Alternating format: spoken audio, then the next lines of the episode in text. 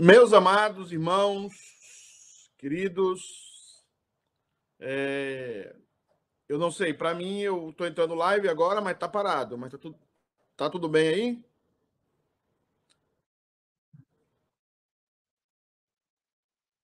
Então, boa noite, boa tarde a todos que estão conosco. É... Para mim aqui ainda está bem carregada a live. É... Camilinha, eu estou com retorno aí, só um instante. É aí, não. Espera só. Estou com retorno aqui, peraí. Boa noite, boa tarde. Agora sim. Meus amados irmãos, eu estava com retorno aqui me escutando, mas eu continuo me escutando ainda. Quem está com retorno ligado aí? Camilinha, é você? Acho que agora está tudo certo. Bem, irmãos, é, boa noite. Eu quero dar as boa, boa noite aos irmãos que estão começando a chegar aí, estão entrando com a gente. É, queria começar essa live de hoje um pouco triste. Eu estou com um retorno.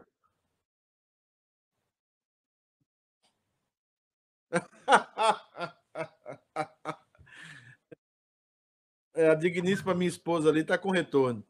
Mas hoje é um dia um pouco triste. Eu acabo de saber é, da morte de um amigo, de um pastor amigo, é, reverendo Sabino Dourado.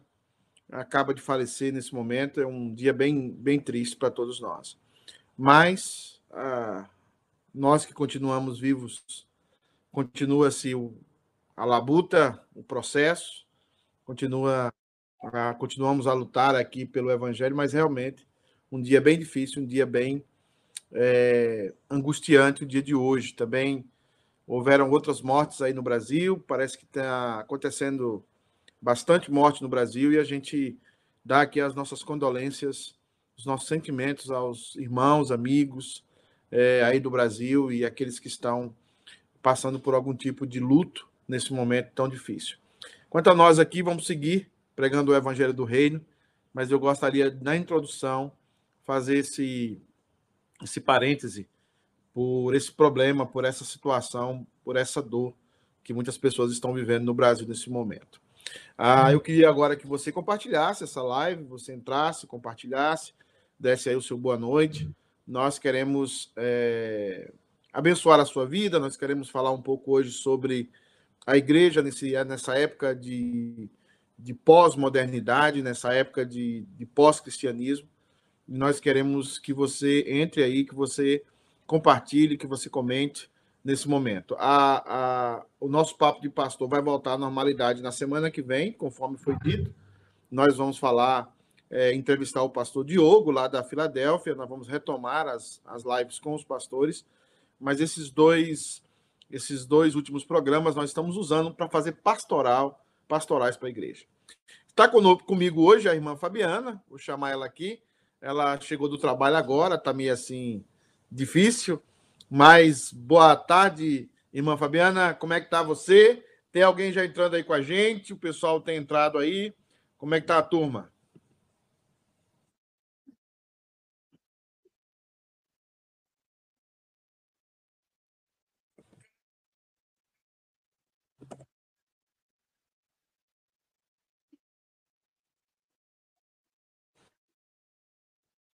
Eu estou ouvindo perfeitamente.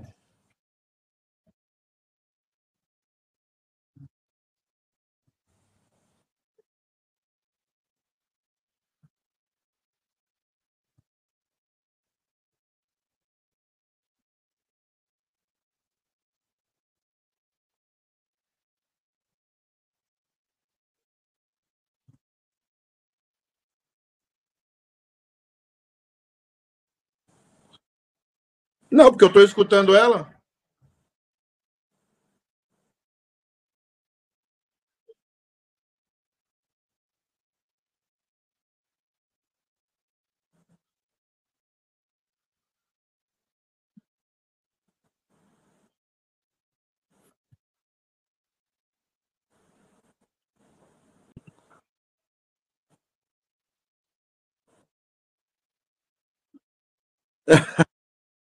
É, já que a Fabiana tá muda lá, né? Vocês não estão conseguindo ouvir a Fabiana, estão conseguindo me ouvir?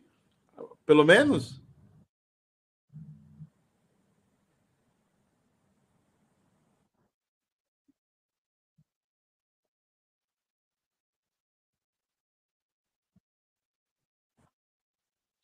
Ok, irmãos, nós queremos dar as boas-vindas aos irmãos que estão conosco. Eu estou sem o contato aqui.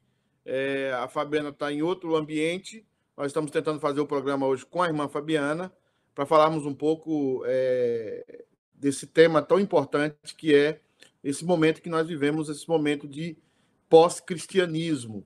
E queríamos comentar um pouco sobre essa situação que nós estamos vivendo. Gostaria muito que você estivesse aí conosco, compartilhando, entrando. Ah, nós estamos enfrentando algumas situações técnicas, porque hoje nós colocamos a Fabiana para fazer junto com a gente o programa, mas é, não está dando. Fabiana, você já está aí com a gente?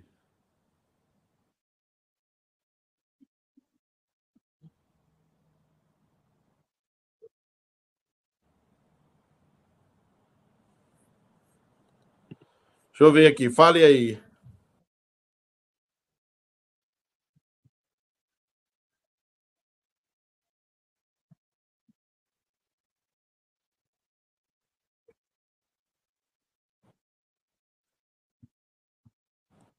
É, a Fabiana tá muda.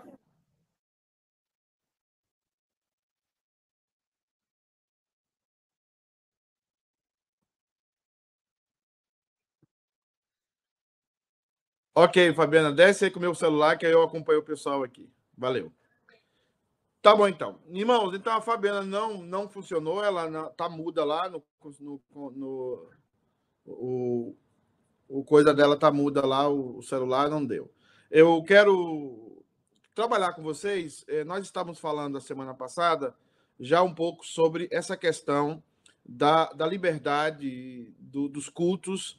É, essa semana, o STF lá no Brasil é, determinou que as Bíblias que as Bíblias fossem removidas das bibliotecas e também a sua obrigatoriedade de ter uma Bíblia na biblioteca, talvez, na verdade, a proibição de ter Bíblias é, nas bibliotecas, a gente percebe isso ah, lá no Brasil, essa decisão, uma decisão bem, bem complicada, que a maioria dos crentes nem deram bola para essa situação, nem, nem, nem viram basicamente que o, o, Supremo Tribunal Federal do Brasil tomou essa decisão lá.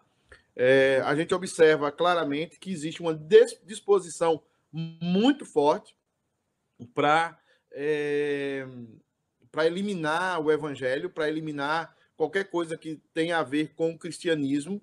E é lamentável perceber também que alguns pastores não entendem o momento que nós estamos vivendo. E alguns irmãos não entendem o momento crítico que nós estamos vivendo. Primeiro, com essa pandemia é, que traz é, é danos irreparáveis às famílias e até mesmo danos irreparáveis emocionalmente mas também é, todo esse momento sendo aproveitado para é, atacar frontalmente o cristianismo de uma forma muito, muito complicada e muito difícil. Então, a semana passada, nós estávamos falando um pouco sobre a, o fechamento dos templos e das igrejas e a perca da liberdade. É, e hoje nós queremos falar um pouco, é, juntando os temas da semana passada e os temas de hoje, queremos falar um pouco sobre a igreja nesses tempos em um mundo pós-cristão. Então, eu queria muito que você prestasse atenção. Nós vamos trabalhar aqui dois textos é, de, da carta de Paulo a Timóteo, é, em 2 Timóteo 3 e 2 Timóteo 4. Nós vamos ler o texto daqui a pouco.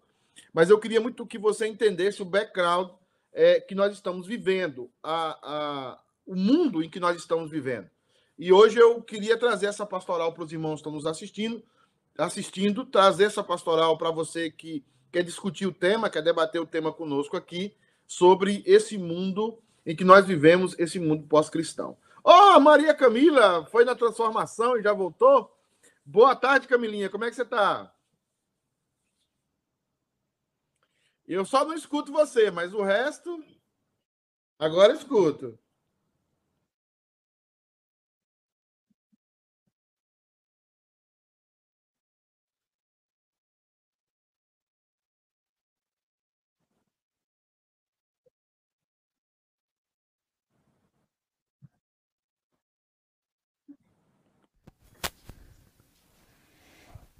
Alô? Olá, agora estamos me ouvindo. Ok. Ah, eu estou vendo aqui. O pessoal falando que estou sem som. E aí, estão me ouvindo agora? Pode deixar o comentário aí. Boa noite, pastor. Você pensou que você ia se livrar de mim hoje, hein?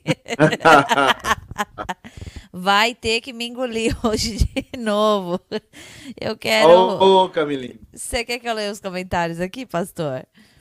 Sim, sim, porque o pessoal entrou, saiu, entrou, saiu. Não, tá todo mundo aqui, ó. O presbítero Eudes está aqui, deixando boa noite dele. A Ritinha e o Beni também estão aqui. Presbítero Beni, boa noite, irmãos, graça e paz, ela, eles falam. O Daniel certo, Castilho, boa noite. Deixa boa noite dele. O Cleitinho e a Simone, acho que eles estão lá na Flórida, né, pastor? Passeando?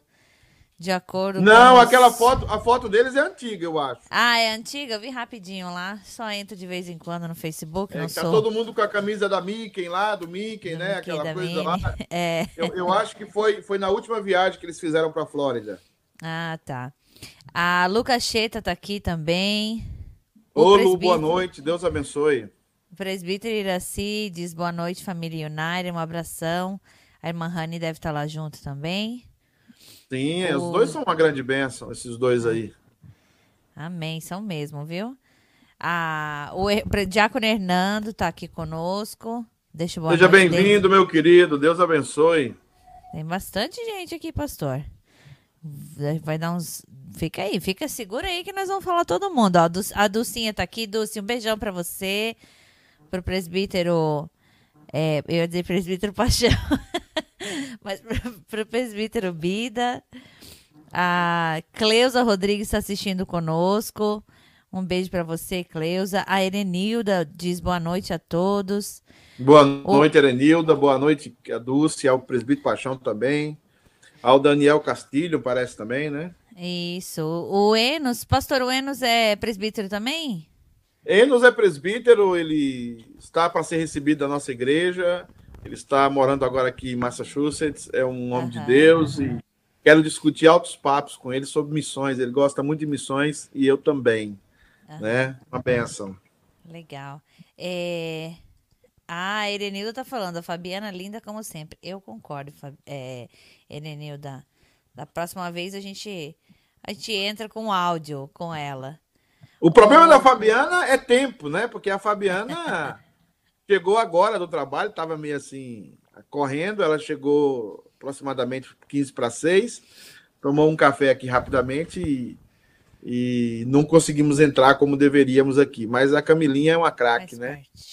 Então, mas a Camilinha está embaraçada, né? Está grávida, como diz o chileno. Fazem oito diz... meses já, inclusive. A, a, está às portas, né, Camila? Está às portas. Então. Essa, essa eu não conhecia, esse termo. É embaraçada. Então vamos lá, Camilinha. Quem mais? Pra gente entrar no o tempo. O Diácono Rodrigo deixa boa noite dele. Boa noite, povo abençoado, ele tá falando. Aí o povo falou que a gente tava sem som aqui. Deixa eu pular os comentários. Ah, Sandroca, minha sogra, volta segunda-feira. Benção.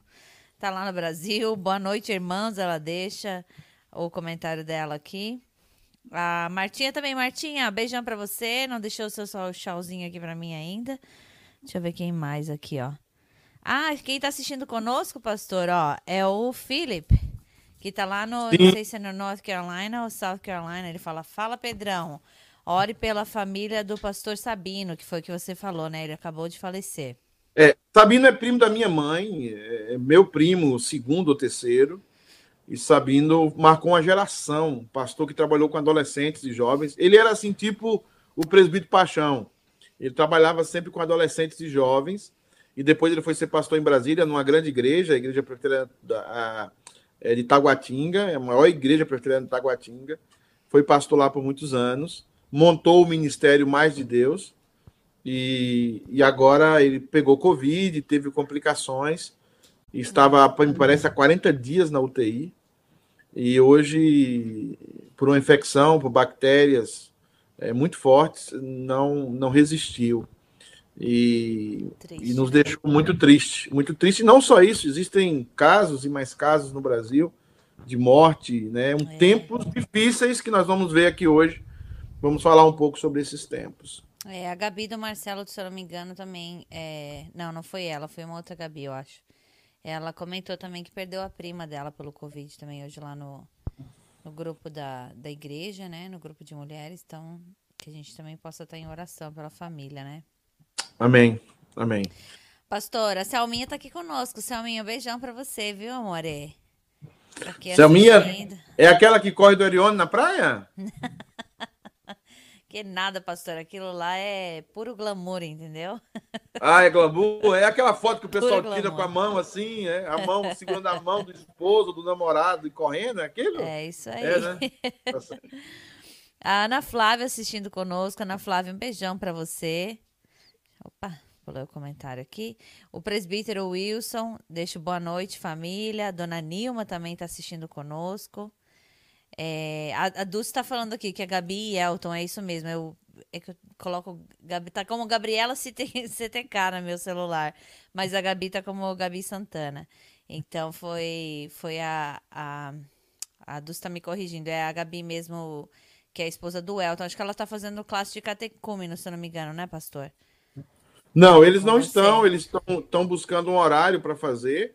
Ah, eles tá. ficaram de passar o horário, mas ah, ainda não, não, estão, não estão começando. Ah, e, ainda, e aí é bom até, porque eu, sinceramente, eu estou sem, sem schedule para classe catecúmenos ultimamente, graças a Deus. Vai ter que esperar a próxima turma. Muita gente vai ter que esperar a próxima turma. É, Camila, então vamos falar um pouco sobre o nosso tema, querida. É, o nosso tema é um mundo pós-cristão. Esse já é um tema colocado de uma forma muito é, séria é, dentro do contexto teológico, que o mundo que nós vivemos é um mundo pós-cristão. E é muito interessante e é muito importante também você entender quando nós falamos mundo pós-cristão, o que é que nós queremos dizer com isso? O que nós queremos dizer é que durante dois mil anos é, houve uma construção do mundo em que um cristianismo que nasce na Palestina, depois se expande pelo norte da África e pelo sul é, da Ásia e o sul da Europa, o cristianismo que é, tem aquela força com os apóstolos, principalmente com o apóstolo Paulo, ele chega até Roma, de Roma ele avança para a Europa, ele alcança regiões da África, também alcança regiões da Ásia, e depois ele alcança a Europa em sua totalidade, depois ele vem para as Américas e ele se torna a principal religião do mundo, no sentido de que o cristianismo passa a dominar as ações do mundo é, como a religião que tinha ou que tem as nações mais poderosas do globo. Então, as nações do norte da Europa, basicamente, elas eram todas cristãs. E elas, é, o, o Império Romano cai mas o cristianismo continua a crescer nas regiões né, chamadas regiões dos bárbaros na Europa.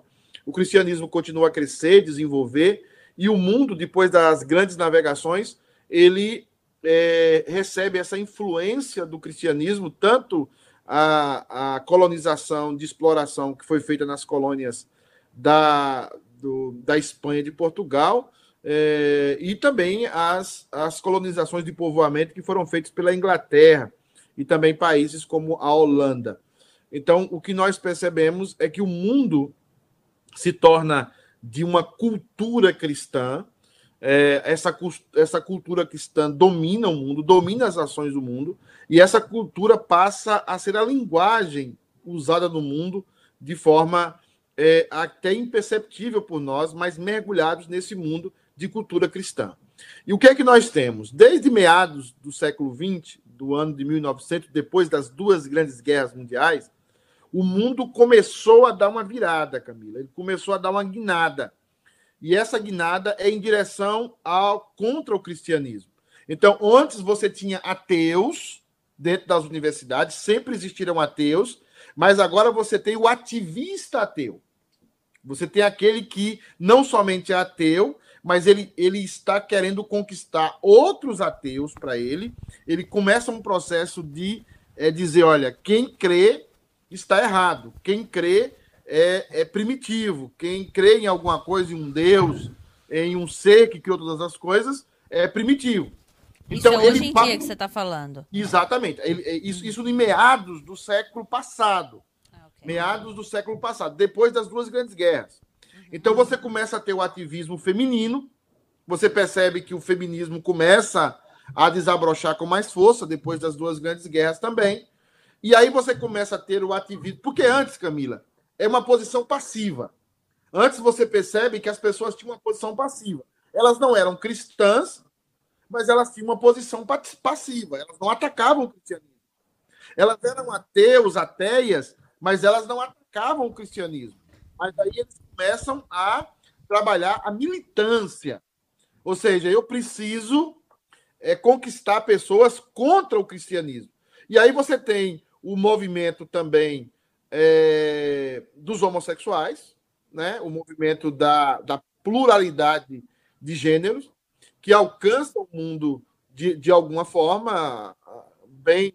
É, e começa também a militância gay. Aí você tem a presença, logo na entrada do século XX, do século XXI, você tem é, a, as marchas gays. E aí, junto a isso, você tem também o movimento contra o racismo, o, alguns movimentos sociais, e tudo isso gera partidos políticos, produzidos intelectuais, sociedade organizada, para atacar os princípios e os valores do cristianismo. Então, nós chamamos de pós-cristãos essa era onde o cristianismo dominou o mundo praticamente por mil anos, praticamente por mil anos ou mais. É, mil anos, eu falo das nações europeias, das nações mais poderosas do mundo, e depois com os Estados Unidos da América.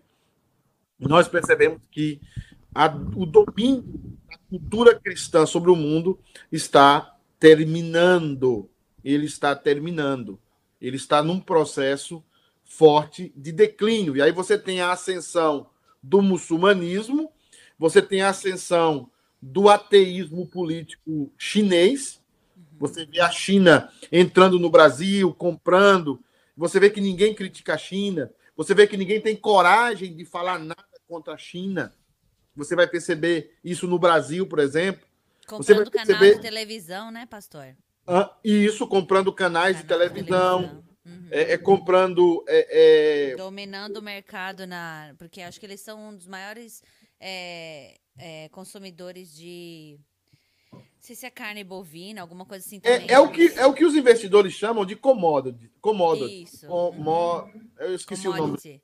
Exato. Uhum. Eles chamam. É, é, são, eles começaram a, a, a, ser os grandes importadores de, de uhum. matéria-prima e começaram já a exportar matérias de tecnologia. Aí você vê a briga pela 5G que existe no mundo hoje. É, é... base de escravidão também lá, né? De do próprio claro, um regime, um regime que uma minoria domina, obviamente, e, e, o povo é totalmente subjugado, mas isso está dominando o mundo, porque a raiva que o Ocidente tem do cristianismo é muito grande.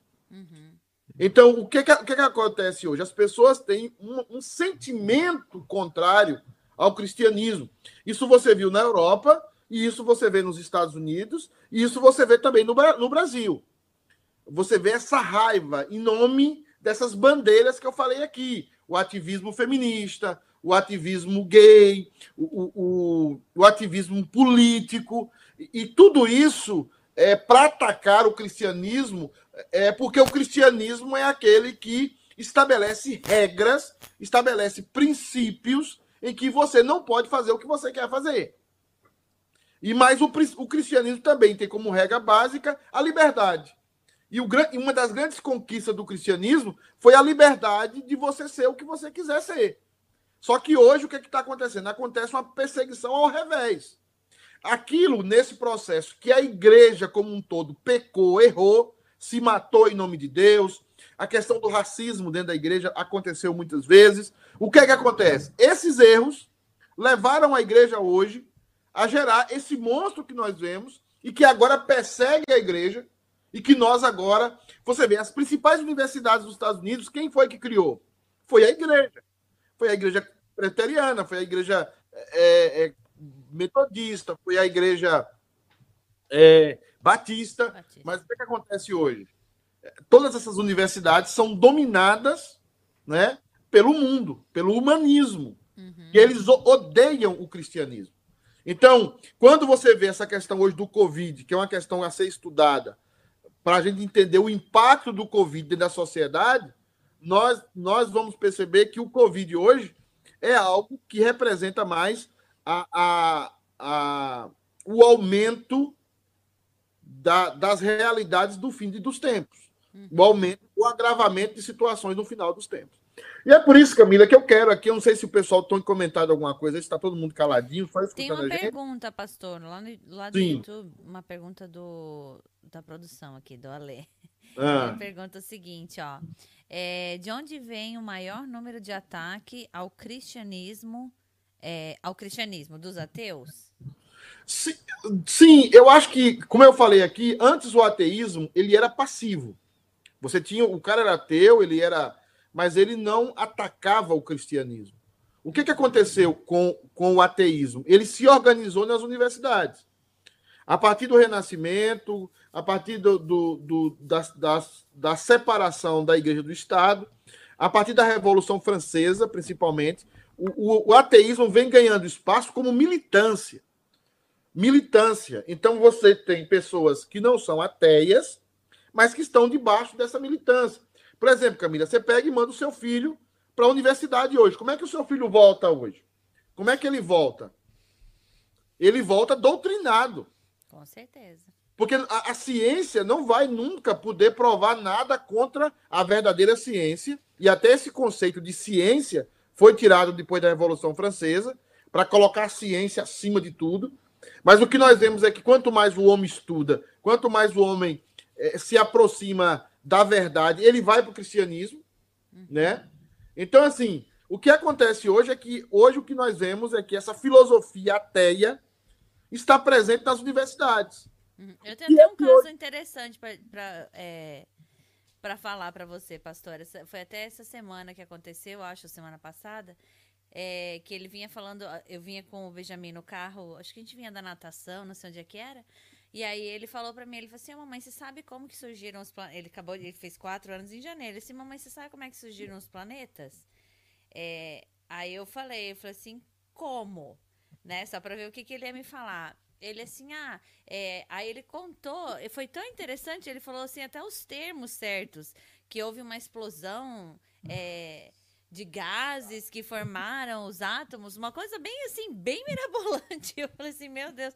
Eu falei assim, onde você aprendeu isso, Benjamin? Aí ele falou no desenho que ele assistiu lá, que é um desenho bem legal mesmo. Aí eu falei, deixa a mamãe te contar uma coisa, esse desenho não acredita em Deus.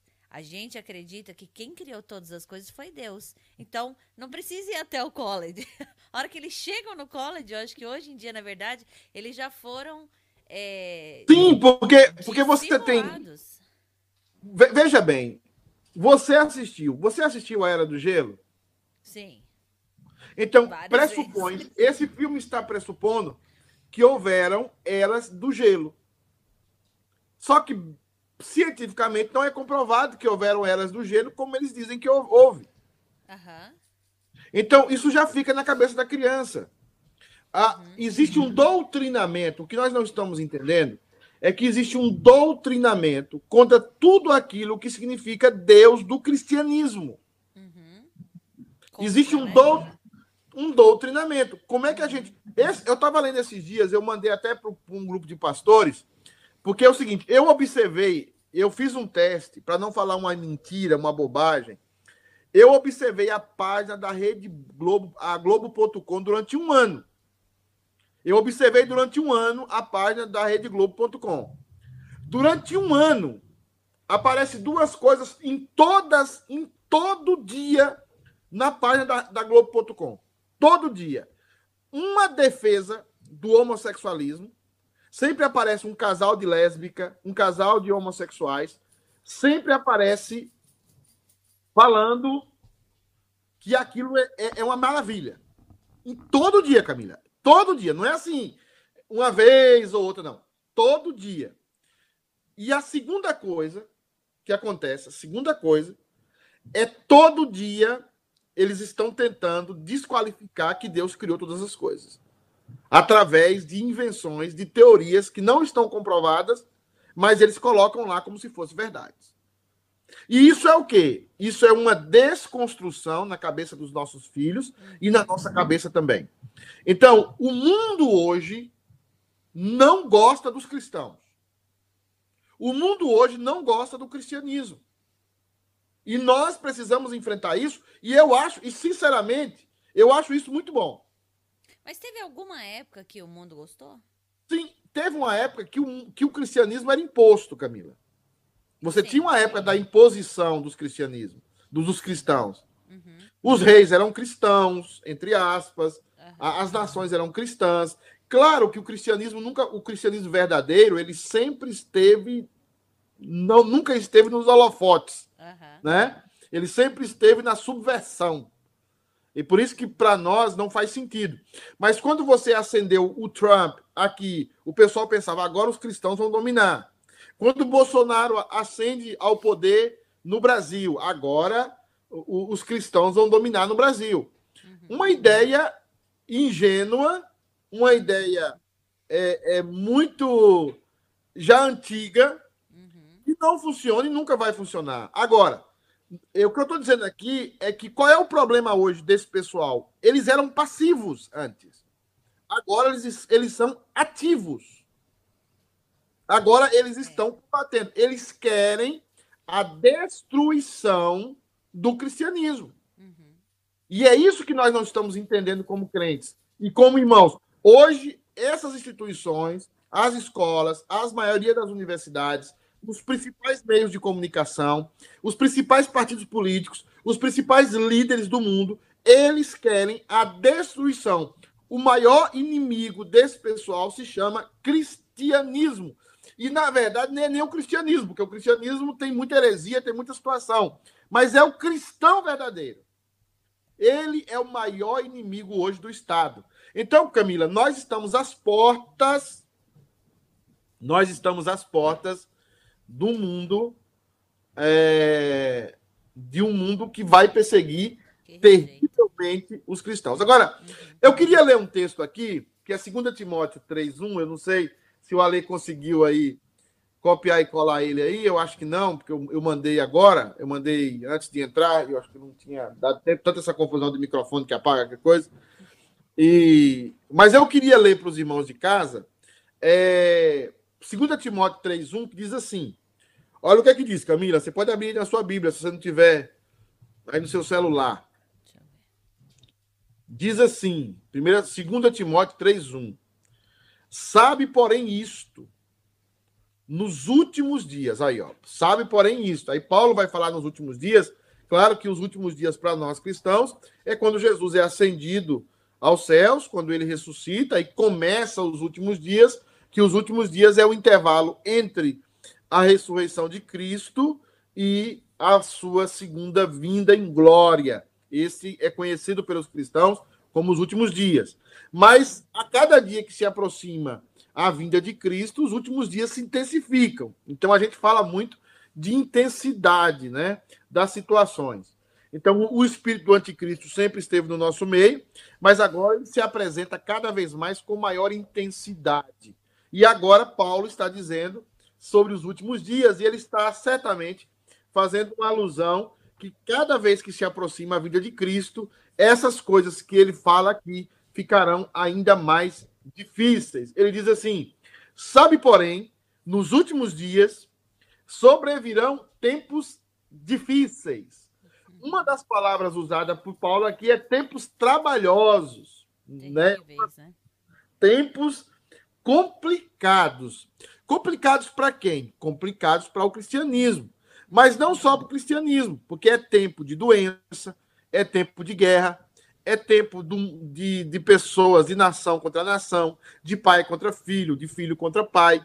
Então, o mundo se intensifica nos seus últimos dias, o mundo se intensifica na sua dificuldade, o mundo se intensifica nos seus momentos em que ele começa a odiar o cristianismo, uhum. sofrer a pena em si mesmo, no, no seu próprio corpo, nas enfermidades, no agravamento das enfermidades, mas também perseguindo, matando, aniquilando os cristãos. Tá? E aí ele diz assim: Pois os homens nesses últimos dias serão egoístas. Você conhece o crescimento aí dos egoí do egoísmo, Camilinho, ou não? O egocentrismo, egoísmo, com certeza. Eu acho Hã? que a rede social, eu acho que a rede social ajudou em... Não, eu mudei. Tá, é, ajudou a intensificar esse esse egoísmo. Esse egoísmo da pessoa, entendeu? Das, das no, nosso, né? Vamos, vamos nos incluir nessa. Não, o egoísmo é tão forte nos últimos dias, nesse tempo pós-cristão, Camila, que a pessoa é o que ela quer ser. Uhum. Ela não é o que ela nasceu. Ela é o que ela quiser ser. Exatamente. Por isso você vai ver nos desenhos, você já observou no desenho do Rei Leão, quem são os amigos do Rei Leão? O Timão e o Pumba. E é um pouco um, um javali o quê? Um javali e um, e um macaco. É um javali e um macaco. Um, um javali e um macaco. Né? Então, o que que acontece? Aonde é que um leão vai ser amigo de um javali e vai ser amigo do macaco? Aí você pega o desenho do Tom e Jerry. Lembra do Tom e Jerry? É um suricata. Onde é que esses vão ser amigos de um leão? Você está entendendo? Hum. Não vão ser amigos de um leão nunca. Porque é da natureza do leão comer o javali e comer o suricata. É ele, não, ele não tem nenhum tipo de amizade. Mas o que é que o filme está trazendo para os nossos filhos? Que você não. Se você nasceu javali, não precisa ser javali. Você nasceu leão, você não precisa ser leão. Uhum. Você precisa aceitar as diferenças e deixar de ser aquilo que você é como você nasceu. Quem são os inimigos? Quem são os amigos? Quem são os amigos? Quem são os amigos do daquele daquele elefante, como é do, como é aquele elefante na era do gelo? um tigre, um tigre, tigre uma preguiça, é, uma preguiça. Até você vê que são é, que são e mais a, aquela esposa do do do o outro mamute, né? Do outro mamute. Uhum. Exato. Então então você percebe o que ali que as pessoas não são o que elas nasceram para ser. Elas são o que elas querem ser, o que elas desejam ser. Esse é o conceito que sustenta o homossexualismo. Eu nasci leão, mas eu não tenho que me comportar como leão. Eu não me sinto um leão. Eu nasci homem, eu nasci mulher, mas eu não me sinto isso. Então, vai surgir a grande frase das feministas que diz o quê? Eu sou o que eu sinto que eu sou. Então, aí vem um monte de brincadeira sobre isso né? Eu, eu, eu sou. É, eu, eu vi um, esses dias uma piada, um Fusquinha 147, né? É, é, falando, eu, eu não me sinto que eu, eu sou me sinto que eu sou uma Ferrari, né? Eu não sou o Fiat 147. Então, você tem dentro desse processo esse egoísmo que chega ao ponto de mudar aquilo que nós nascemos. E como nós nascemos, é, da forma que nós nascemos, muda a nossa biologia genética em nome do egoísmo. É um ponto muito é sério. E isso é reforçado muito nas escolas, né, na educação que a sociedade é, impõe que nós demos aos nossos filhos, né, de dar a eles, não que eu acho que a criança não tem que escolher nada, né, mas assim, é, eu vejo aqui na cultura americana, eu que é, morei em casa de família americana e cuidei de filho de americano, é uma cultura em que introduz muito o, o que você quer, Aí, aí eles dão a opção, você escolhe. Mas tem coisas que a criança, ela, eu acho que é mais importante ela aprender a aceitar algo que foi escolhido para ela do que ela escolher algo. Porque ela vai escolher algo no futuro, ela vai aprender a, a tomar decisão, a escolher, vai ter a, a época para isso. E eu acho que isso é, aqui, eu não sei se no Brasil hoje em dia já está assim, mas é, na minha época certamente não era assim de você ter muita liberdade de escolher as coisas, entendeu? E, e, eu acho que isso leva também lá na frente a criança Eu não quero ser um leão, eu sou um leão, mas eu não quero ser um leão. Eu sou um menino, mas eu não quero ser um menino. Eu me sinto menina. É, e o que pouca gente sabe, Camila, e o que, pouco, que se esconde de nós, essas estatísticas, é que a extrema liberdade, filha do egoísmo, leva ao suicídio. Uhum. Essas pessoas que estão fazendo o que elas querem, do jeito que elas querem, da forma que elas querem, desenfreadamente, essas pessoas estão caminhando mais rápidas para o suicídio. Mas essas estatísticas não são colocadas. As pessoas estão. É, você pega uma família que um, um filho é criado com limites, um filho é criado dentro dos padrões do cristianismo, e você pega uma criança que ele não tem limites. Ele faz o que ele quiser, na hora que ele quiser, do jeito que ele quiser. A mãe está sempre negociando com ele, e na maioria das vezes, as crianças sabem quando isso está acontecendo e elas ganham dos pais, elas ganham dos parentes, dos avós, ela ganha de todo mundo. Então, ela, ela faz o que ela quer. Só que chega um momento na vida dela que ela está fazendo o que ela quer, o que ela quer, o que ela quer, e ela não perde o objetivo da vida, perde o sentido da vida, ficam basicamente sós, começam a criar cachorro, começam a criar gato, uhum. e prezam o convívio com outros seres humanos, porque elas não conseguem conviver com alguém que elas têm que tolher a sua liberdade. E você conviver com outra pessoa é você tolher a sua liberdade. Você precisa parar a sua liberdade para que o outro exista, para que o outro também faça as coisas. Mas aí cria aquilo que a teologia, que a psicologia chama de pouca tolerância à frustração. Aí você tem uma pessoa que sempre recebeu, que sempre foi livre, que sempre fez o que ela quis, da forma como ela quis, mas a situação do mundo, a situação. Você tem você que quer o que você quer, eu quero o que eu quero. Aí não, ninguém abre mão de nada, geram-se os conflitos. E ao final disso, a pouca tolerância à frustração, porque nem todo mundo vai fazer o que você quer, e a vida também não vai deixar você fazer isso, o que, que acontece? Você se suicida. Porque você percebe a, qual é a minha maior liberdade. A maior liberdade são os suicídios. Então você vê hoje suicídios sendo transmitidos pelo Facebook, pelo Instagram, e, e de jovens, jovens que têm uma vida pela frente, jovens lindas, jovens, homens lindos, mulheres lindas, é, é, inteligentes, é, com toda uma vida pela frente, completamente é, é, é, saudáveis, mas com a cabeça completamente doente e enferma. Porque o egoísmo faz isso.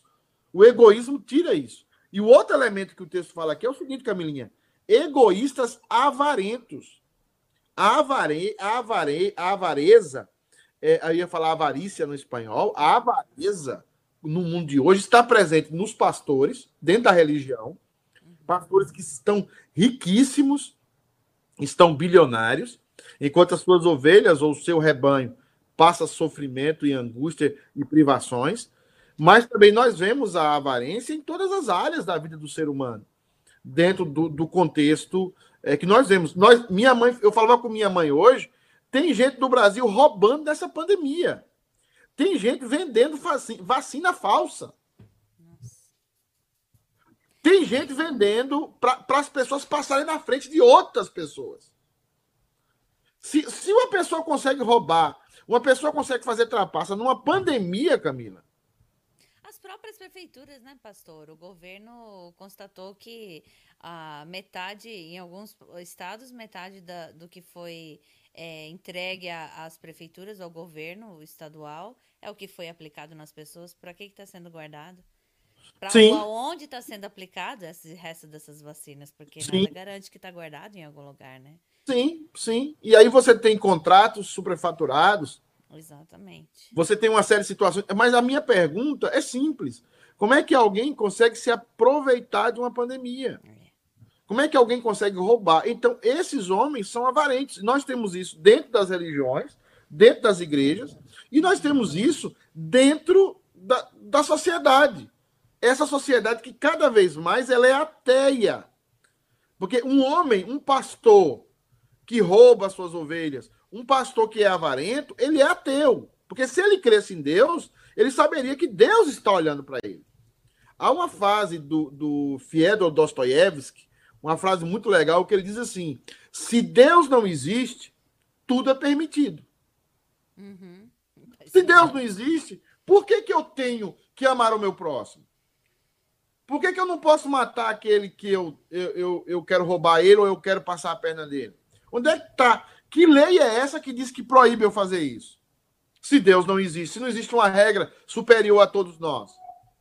Então, quando Fyodor Dostoiévski fala isso, ele está dizendo para nós algo impressionante. Né? Se Deus não existe, tudo é permitido. E é isso que os avarentos fazem. E o texto continua falando, jactanciosos, pessoas que pensam que são melhores do que outras, e nisto o cristianismo errou muito em muitos aspectos, porque a gente percebe os religiosos que pensam que são melhores do que os outros, e a gente percebe muitas vezes, Camila, que existiam teologias, não é da sua época, que diziam que os negros, os negros eram mal, amaldiçoados. Uhum. Teologias sustentadas por pessoas que se diziam cristãos. E isso que acontece. Você vai perceber, o homossexualismo, ela nunca vem só. Uhum. O que é que o homossexualismo e o feminismo faz? O homossexualismo junta com a, o racismo, para ele sustentar. Porque o homossexualismo é uma mentira. Mas o racismo é uma verdade, existe na sociedade e até dentro das igrejas. Então, ele, ele como um parasita, se atrela a isso. Uhum. O feminismo por si só não vai para lugar nenhum. Mas onde é que o feminismo se une como um parasita? No feminicídio, na violência contra a mulher, que é uma realidade, que é uma verdade. E aí ele se sustenta. E aí ele caminha. E aí ele avança.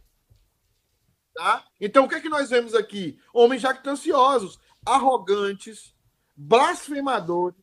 Uhum. Uma questão importante aqui, Camilo, que eu estou lendo aqui desobediente aos pais. Olha como é a importância da obediência aos pais. Uhum. Eu já falei dos três pilares de Efésios da família. Quais são? Deixa eu buscar a câmera aqui. Cadê a câmera? Vou fazer aqui, igual o Jedi. Três pilares. Três pilares. O primeiro pilar é a submissão da mulher. Uhum. Paulo fala: mulheres sejam submissas aos homens ao, seu, ao, seus mari, ao seu marido. Segundo pilar do, do casal, o amor. Homens, amais as suas esposas, como o Senhor amou a igreja. E o terceiro pilar qual é? Obediência. Filho, obedecei aos vossos pais. Mas o que é que nós vemos aqui nos últimos dias? O que é que nós vemos no agravamento nos últimos dias? Desobediência aos pais. Outra coisa, ingratidão. Ingratidão pessoas murmurando, pessoas reclamando da vida, pessoas reclamando de tudo. Pessoas. Por que, você, Camilinha? Qual é a maior motivação que a pessoa tem para ir para a igreja? Se você descobrir essa aqui, você vai ganhar um livro. Pastor, eu acho que, na minha opinião, é, foi o preço que Jesus pagou na cruz. Camilinha, quando você, por exemplo, Aqui na América, o sonho de muitos imigrantes é ter um green card. Okay. Quando você recebe um green card, o que, é que você quer fazer? Você quer ir para onde? para o Brasil. Antes de ir para o Brasil. Você é cristã, você é crente. Ah, agradecer? Louvar a Deus. E você vai fazer aonde? Muitas vezes. Ou fazer um culto na sua casa, ou você vai para a igreja. Não é isso? Uhum. Então, uma das maiores motivações nossas para ir para o culto público é agradecer a Deus pelo que ele fez para a gente. Quando a pessoa é ingrata, ela troca o culto por qualquer coisa. Uhum. E ela não agradece a Deus pelo ar, ela não agradece a Deus pela vida que ela tem, ela não agradece a Deus pela saúde, ela não agradece a Deus por Jesus Cristo que morreu na cruz por ela. Então o que acontece com ela? Ela é ingrata. A ingratidão é a grande marca daquele que não é verdadeiramente cristão. A ingratidão domina sobre nós. A ingratidão domina sobre as nossas vidas quando nós não estamos com Deus. Mas quando nós temos o Espírito Santo, nós somos gratos. Nós somos pessoas que agradecem a Deus. Apesar das lutas, das lágrimas, do choro, nós agradecemos. Até os nossos cultos fúnebres são em louvor e adoração a Deus. Então, isso é muito importante. E o texto continua dizendo: irreverentes, a falta de reverência diante de Deus, desafeiçoados, implacáveis, pessoas que são legalistas. Você conhece muitos legalistas, Camila? Pastor, conheço. Eu acho que às vezes a gente é um pouquinho legalista mesmo, né? Você já viu essa, essa questão assim? Tem gente que tem dificuldade de perdoar, você viu isso? Sim, pastor, o, a produção tá falando que o seu áudio tá muito ruim aqui. Eu tô, deixa eu só conferir aqui.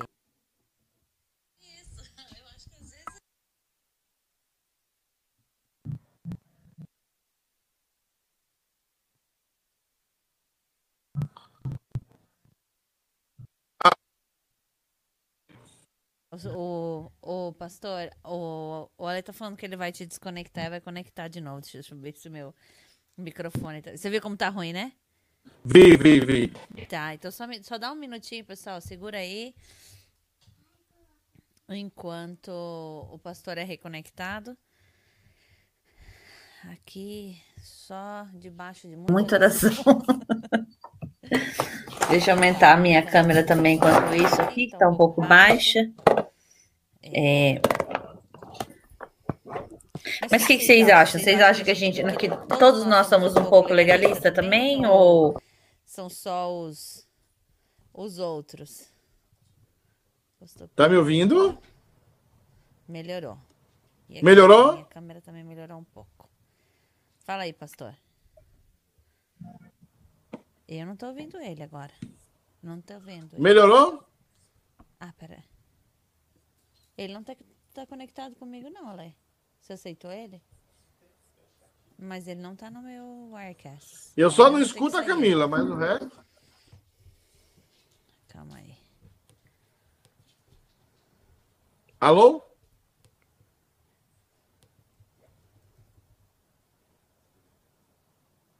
Falei que eu ia desconectar. Uhum. Alô, alô? Tô esperando você. Eu sei que estão me escutando, né? Tô naquele link. Estão me escutando aí, dá um ok. A Camilinha tá entrando já. Joga só, pastor.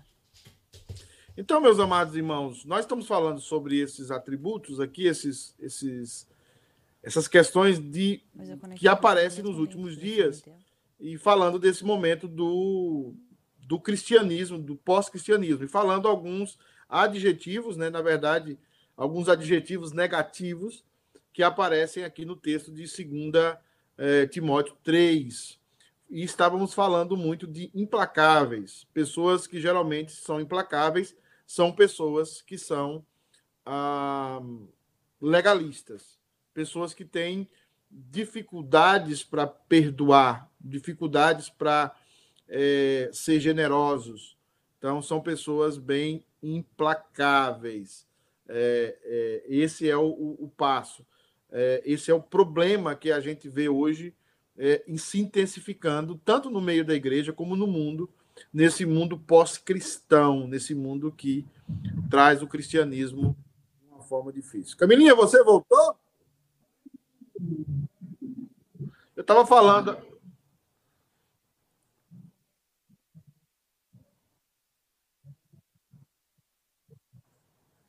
Tá. Volti? Então, beleza. Então, nós estamos falando do, do versículo 2 aqui, falando sobre implacáveis. Então, pessoas que são legalistas. O, outro tema aqui, Camilinha, que a gente está vendo aqui, caluniadores, pessoas que são. A, a, o texto ainda vão falar sobre inventores de males, né? Pessoas uhum. que são caluniadoras umas das outras. Esse tipo de pessoas destrói a igreja. Também dentro dessa lista é, é, Paulo destrói igrejas locais, igrejas físicas mesmo, caluniando, né, inventando males, é, sem domínio de si, aquela ideia de pessoas que não conseguem dominar os seus desejos e as suas vontades. Uhum. É, essas pessoas precisam, é, nós precisamos, né, também somos assim, precisamos melhorar, é, dominar as nossas, dominar as nossas vontades, os nossos desejos. Então, o texto consegue dizendo cruéis, inimigos do bem, traidores, a pessoas que são não conseguem ser amigos fiéis, também atrevidos, enfatuados, é, mais amigos dos prazeres do que amigos de Deus. E aqui o versículo 5 é interessante, tendo a forma da piedade, mas negando essa forma, entretanto, negando o seu poder, negando a, a forma na eficácia dessa, dessa aparência de piedade que nós vemos no mundo hoje. E ele e ele conclui dizendo: foge também desses. Foge também desses. Então, Camila, nós temos uma lista aqui de pessoas, de sentimentos, de atitudes que acontecerá nos últimos dias. E eu queria caminhar para terminar é, falando um pouco de 2 Timóteo, agora no capítulo 4. Paulo vai dar uma solução para nós e o que é que nós, como igreja, temos que fazer. Tá? Diante de toda essa situação que nós vemos por aí, o que é que nós, cristãos, o que é que a igreja precisa fazer? E é por isso que eu dei uma parada nas lives e eu queria fazer uma exortação para a igreja nesse texto aqui, é, de 2 Timóteo 4, para a gente terminar. O texto de 2 Timóteo 4 é um convite de Paulo, é uma convocação do apóstolo Paulo para Timóteo, mas também é uma convocação do apóstolo Paulo para todo pastor. Todo pastor precisa observar o que Paulo está pedindo aqui. E se nós não observarmos, nós vamos ser infiéis ao Evangelho. Então, Paulo, depois que falar das coisas do capítulo 3 que deveriam acontecer e deveriam se intensificar cada vez se aproxima a segunda vinda do nosso Senhor, Paulo dá uma recomendação aos pastores. Paulo dá uma recomendação aos líderes, aos pregadores, aos missionários, aos evangelistas. Paulo dá uma recomendação muito clara. E nós, nesse momento, não podemos abrir mão dessa convocação apostólica, essa convocação do apóstolo Paulo. Então, o texto diz assim: Conjuro-te, isso é uma convocação, Pois diante de Deus e do nosso Senhor Jesus Cristo, que há de julgar os vivos e os mortos na sua vinda e no seu reino. Então, Paulo está estabelecendo aqui, meus amados e queridos irmãos, uma convocação, porque existirá o dia do juízo. O mundo trabalha contra esse dia. As pessoas estão fazendo falcatruas, as pessoas estão inventando males, as pessoas estão vivendo uma vida de aparência no Facebook, no Instagram, na, no, nos, no, nas plataformas digitais. Mas Paulo está conclamando, o Espírito Santo, através de Paulo, está conclamando a igreja a dizer que haverá um juízo final. Haverá o dia da verdade, o dia das coisas como elas são. Haverá o dia da verdade. E o texto diz assim: que há de julgar vivos e os mortos. Haverá um julgamento para vivos e mortos. E ele está dizendo para nós, pastores, sabe o que ele está dizendo, Camila e os irmãos que nos assistem? Pregue a palavra. Pregue a palavra. É isso que nós, pastores, precisamos fazer. Nós não podemos inventar um evangelho. Nós não podemos fazer um upgrade na Bíblia. Nós temos que pregar o Evangelho. Prega o Evangelho. Ele está dizendo, quer seja insta-tempo ou fora de tempo. O que ele está dizendo, quer seja oportuno ou não, prega a palavra de Deus. Porque nós estamos aqui chamando os eleitos. Nós estamos aqui para buscar aqueles que são de Deus. Porque aqueles que não são de Deus jamais virão, jamais visitarão e jamais estarão no reino dele. Todo o trabalho da igreja, todo o nosso trabalho é para buscar aqueles que são eleitos. E prega a palavra, quer seja oportuno ou não, ele está dizendo: retarguas, repreendas, exorte, com toda longanimidade e doutrina, com todo amor, com toda paciência, mas prega a palavra. Repreenda as pessoas com a palavra, não com seus achismos. Exorte as pessoas com a palavra, e não com seus achismos. Fala a palavra, e a palavra produzirá os seus frutos. E a palavra gerará no coração daqueles que são de Deus verdadeiras mudanças, verdadeiros, verdadeiros câmbios necessários para que aquela pessoa melhore, cresça e frutifique. Então, Camila E demais irmãos, prega a palavra. Pega a palavra. Não prega outra coisa. Aí ele vai dizer por que essa enfatização, essa ênfase de Paulo por pregar a palavra.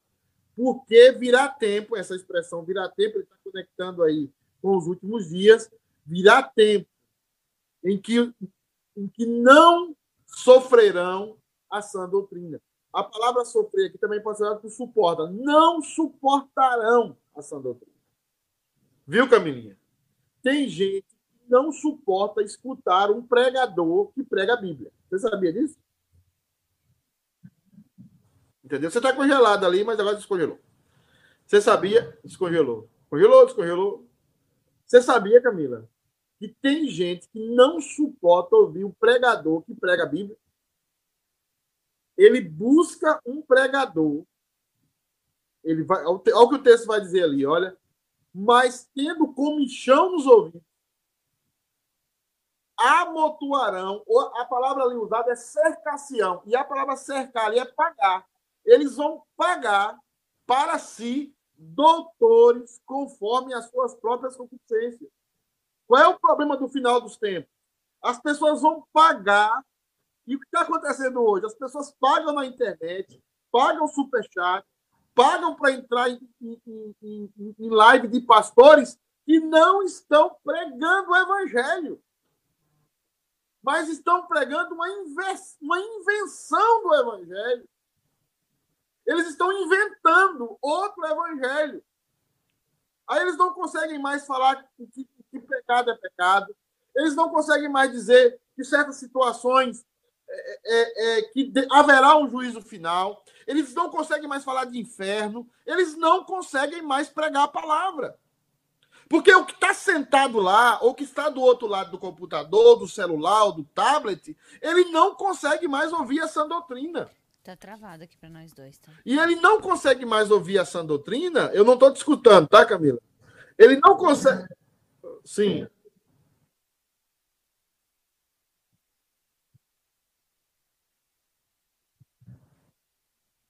Ah, ok. Então, assim, as pessoas não vão suportar mais ouvir pregadores que pregam a Bíblia. E você vai começar a ver isso na sua casa, você vai começar a ver isso na igreja, você vai começar a ver isso na sua família. Pessoas que não suportam ouvir a palavra de Deus. Pessoas que só suportam ouvir aquilo que alimenta as suas concupiscências. Aquilo que alimenta os seus desejos carnais. Eles não vão mais suportar e aí o texto diz o seguinte: cercar-se-ão para si doutores, conforme as suas próprias concupiscências, e desviarão os ouvidos da verdade. E vão ser entregues o quê? As fábulas.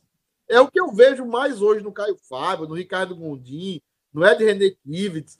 É só fábula. É só história da carochinha. Eles não conseguem se concentrar no texto bíblico.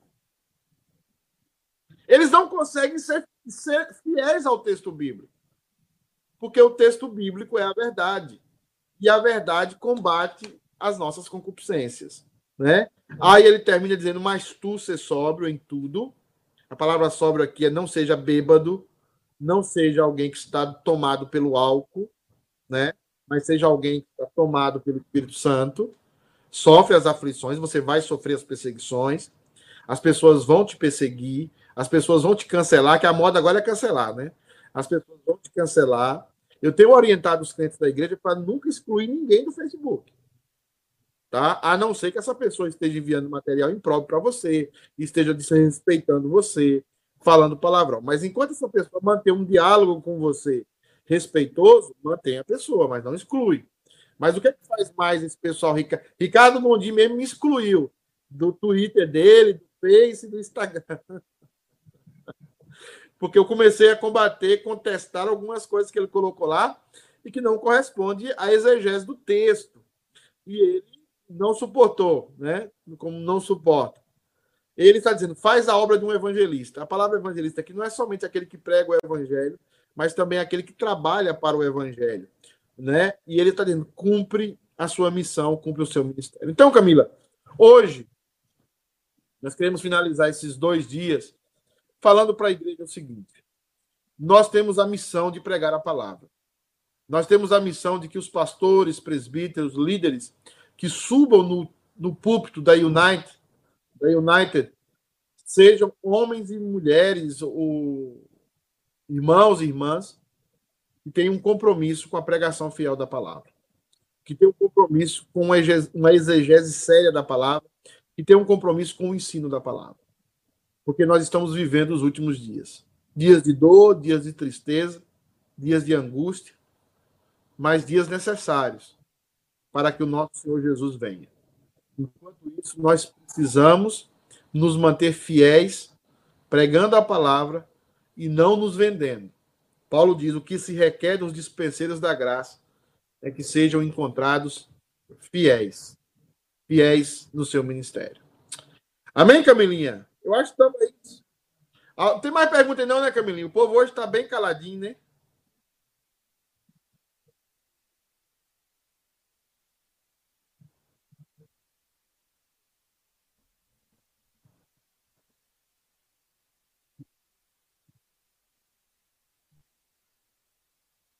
Pra, eu tô ouvindo você. Eu não sei se o Ale tá ouvindo. Não, é, tava desligado aqui meu microfone. Deixa eu voltar aqui. É, tem uma pergunta. Opa, minha, meu setup aqui tá caindo. Hoje, como foi de última hora, foi sem câmera. É, deixa eu jogar aqui na tela o comentário. É uma per... comentário não, é uma pergunta que o Ale fez lá no YouTube.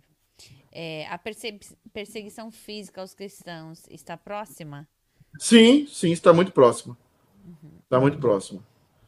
E o que eu vejo hoje é, são posturas de pastores muito, é, desculpa a expressão, muito covarde. Mas isso deve acabar porque a igreja ela já é perseguida no Oriente, em alguns países como a China, por exemplo. É, ninguém sabe o que acontece ali nos, no, nos porões da ditadura chinesa. É. Né? Mas hoje, aqui vai começar também, pastores vão ser presos, é, nós vamos passar por situações de perseguição, uhum. de, de, de, entender que no, o melhor mesmo é tirar esses, essas pessoas da sociedade, é, é prendê-los, ou, ou, aplicar é, é morte para eles, porque eles uhum. pregam esse cristianismo. É claro que o mundo vai se voltar contra nós, e é claro que próximo, está próximo a perseguição física aos cristãos, e está na hora de separar bodes de ovelhas e meninos de, de homens, está na hora de separar, é, e vai começar essa separação, sem sombra de dúvida. A igreja vai passar pela grande tribulação, né? ela vai sofrer ela também ser depurada. E, e isso, e isso está, eu acho que está muito próximo de acontecer, e já está acontecendo em países, por exemplo, como a Venezuela, é, países, como eu falei, do ditaduras comunistas ou ditaduras disfarçadas é, é, que tem por aí, mas que perseguem a Igreja de Cristo. Você pensa, você pensa que quando tem um movimento estudantil lá na América do Sul, o movimento estudantil, a primeira coisa que é atacada são as igrejas. Uhum. Pessoas urinando em crucifixos, pessoas defecando né, em, em, em objetos é, é, é, que são valiosos para o cristão. Então, você tem já essa, esse ódio está aí. Né, ele só vai rapidamente se concretizar né, dentro do, da sociedade fisicamente. E, pastor, você acha que a gente vai estar tá vivo para ver essa perseguição com os próprios olhos? como as coisas ainda? estão, como as coisas estão muito rápidas, uhum. eu temo que sim. Uhum. Eu temo que sim. Eu temo que nós, é, nós, nós e os nossos filhos é, veremos coisas muito terríveis em contra do cristianismo. Porque o que se acontece hoje é que o principal inimigo quando você coloca lá o Bolsonaro, quando você coloca o Trump, ainda que eles não sejam cristãos, nem exemplos de cristãos, nada disso. Uhum. Mas se eles representam princípios cristãos, eles são o quê? Eles são odiados. Uhum. Como aquela ministra Damares é ridicularizada. É. Ela é ridicularizada na internet. Uhum. Como aqui nos Estados Unidos, as pessoas ridicularizam aquela juíza que o Trump colocou na Suprema Corte e ela é conservadora, católica. Uhum. Como as pessoas ridicularizam, como os filmes ridicularizam a, a, esse tipo de comportamento. É, o Boris Johnson, no, no, Reino Unido, que é também de uma ala mais conservadora, é, é, a, hoje eles tentam ridicularizar os cristãos. Uhum. E, e eu, o que eu vejo estranho é que alguns crentes não percebem que isso é um, que isso é uma, uma, uma perseguição claramente a Cristo, uhum. né? a igreja de Cristo, não a instituição, não, não a, a tijolo e madeira, mas a Cristo. E esses pastores fazem isso porque eles querem mudar o seu discurso para o seu público de que não haverá juízo, de que tudo é permitido, e, e, eles precisam pregar esse cristianismo falsificado para os seus membros. Geralmente, esse pessoal de comunidade, igrejas de pessoas muito ricas, igrejas de pessoas muito místicas, é, você tem esse quadro de pessoas odiando o cristianismo. Eu sei disso, Camila, porque é, houve uma época na minha vida que eu era amado por todo mundo, porque eu pregava muito bonito. Você não pegou essa época, eu ainda vou voltar. Ainda. É, eu era muito simpático, eu era um cara simpático.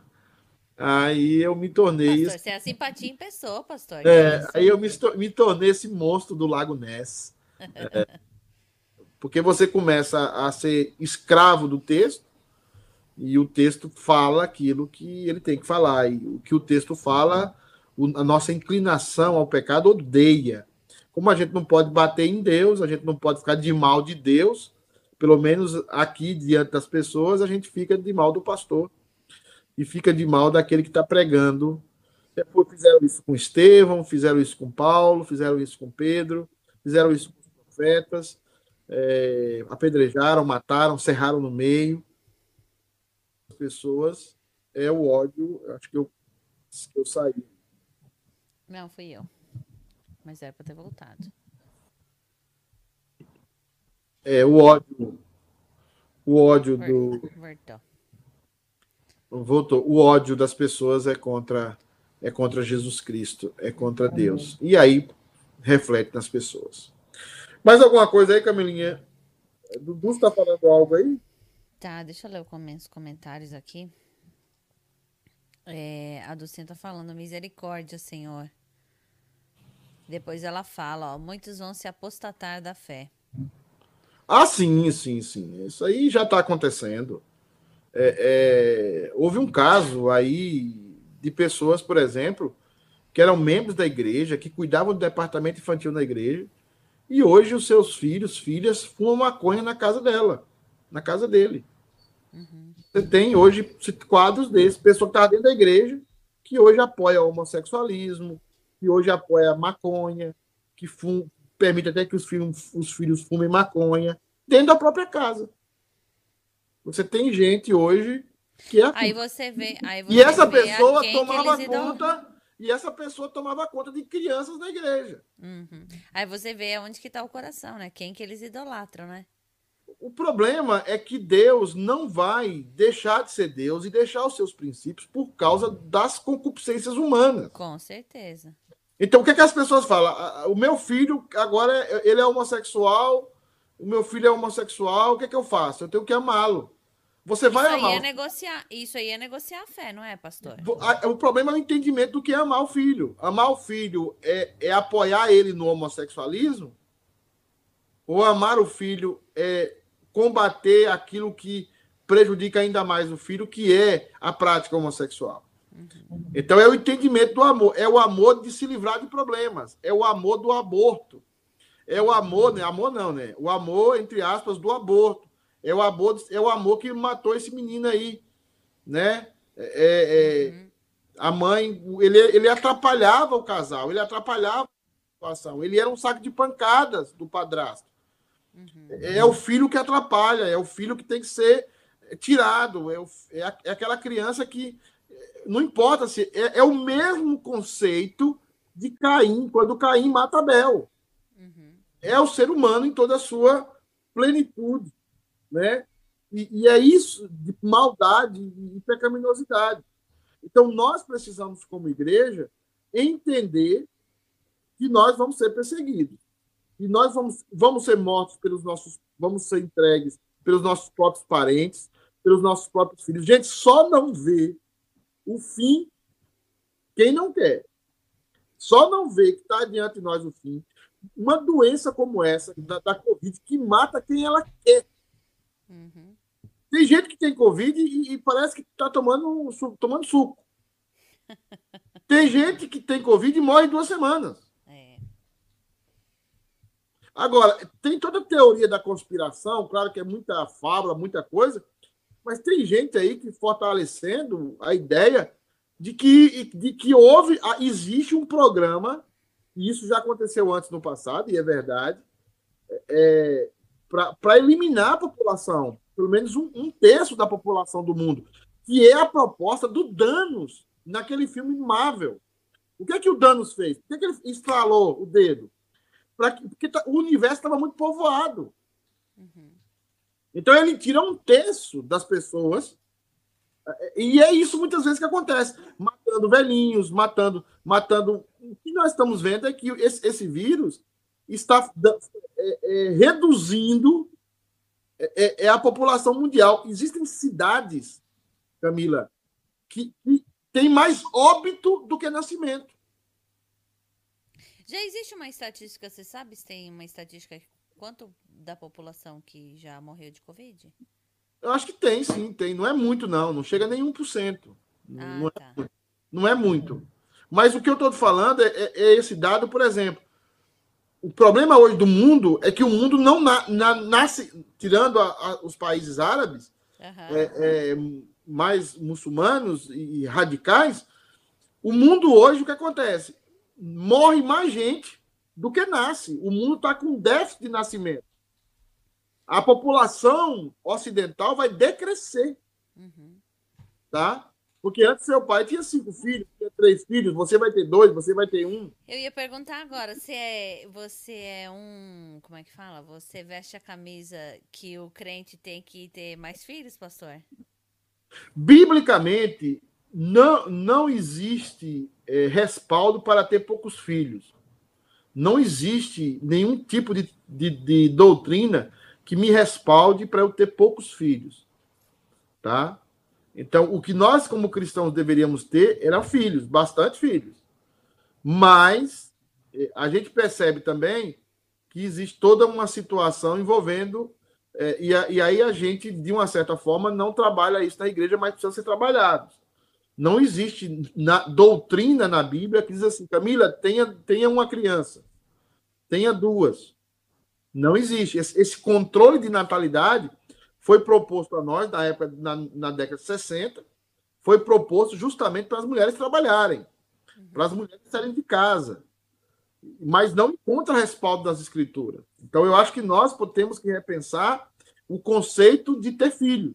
E, o que, e o que tem surgido depois disso é mais câncer no útero, é, é, é mais problema na mulher, na mama, uma série de situações que o que parece, né, eu estou falando aqui como leigo, eu li alguns artigos sobre isso, que pessoas que tiveram mais filhos têm mais dificuldade, por exemplo, que deram leite, que as crianças mamaram, têm mais dificuldade de ter câncer de mama.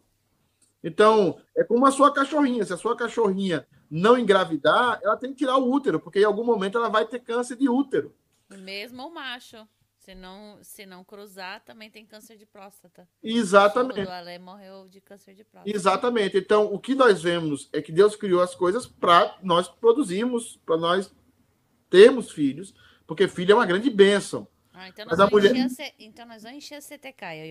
Eu... Não, então você, você não quer ter filho porque você quer, não quer engordar, você não quer ter filho porque você quer ter o corpo daquela atriz esbelta, você quer. E tempo também, né, pastor? Vem daquele egoísmo, aquele que você fala, sim, falou, sim. Já, né, já falou numa outra live também, que é as pessoas não querem doar o tempo delas.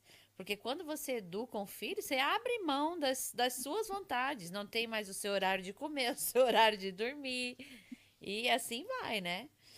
Pastor, tem um, tem um, um pedido de oração aqui Deixa eu ler só o comentário da a Lucacheta. Ela falou assim: que Deus nos ajude.